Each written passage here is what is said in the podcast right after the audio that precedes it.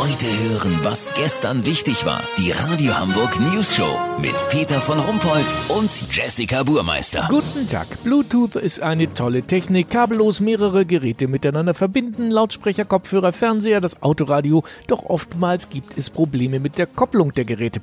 Viele Anwender mit dünnem Nervenkostüm laufen Gefahr, nach mehreren fehlgeschlagenen Kopplungsversuchen eine Bluetooth-Angststörung auszubilden. Unser Reporter Olli Hansen hat so einen Menschen besucht. Peter, ich bin hier bei Mareike Östmann in der psychotherapeutischen Tagesklinik in Bad Oeynhausen.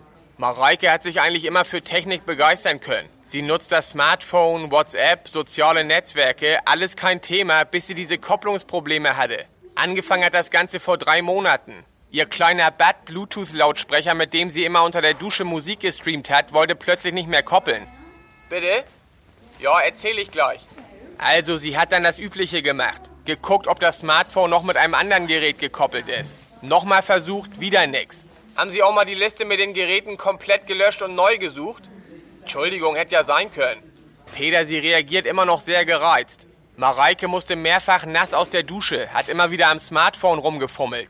Dann ist sie wieder rein in die Kabine und dabei gegen den Einhandmischhebel gekommen. Hat sich dabei verbrannt. Ende der Geschichte war ein Schreikrampf, wo die Nachbarn dann die 112 gerufen haben.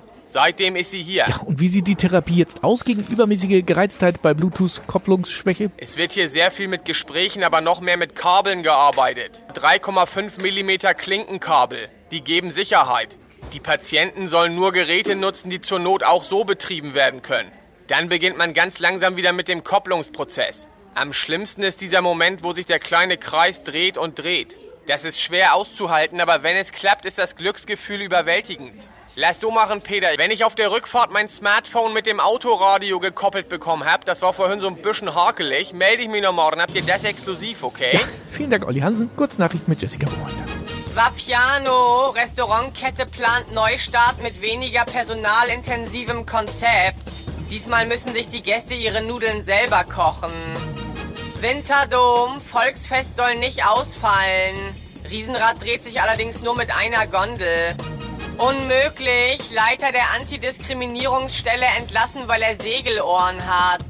Ja, ganz ehrlich, das hätten die ja bei der Einstellung schon sehen müssen. Das Wetter. Das Wetter wurde Ihnen präsentiert von Pro 7. Zwergpinscher XXL. Die tierische Samstagabendshow. Das war's von uns. Wir hören uns morgen wieder. Bleiben Sie doof. Wir sind es schon.